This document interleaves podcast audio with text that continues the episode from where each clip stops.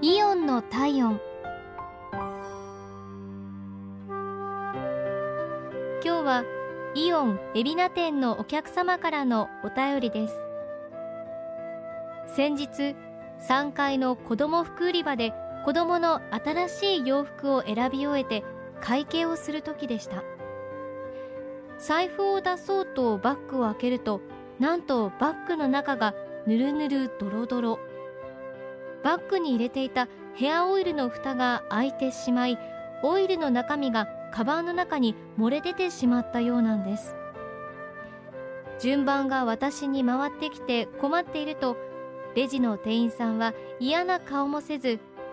バッグの中を拭いてくださいとウェットティッシュを渡してくださりバッグの中身を移し替えるビニール袋までくださり本当に助かりました。起点の利く方だなと思いました。バッグの中がぬるぬるになってしまいましたが気持ちよい接客をしてくださる店員さんのおかげで買い物を無事終えることができました。ありがとうございました。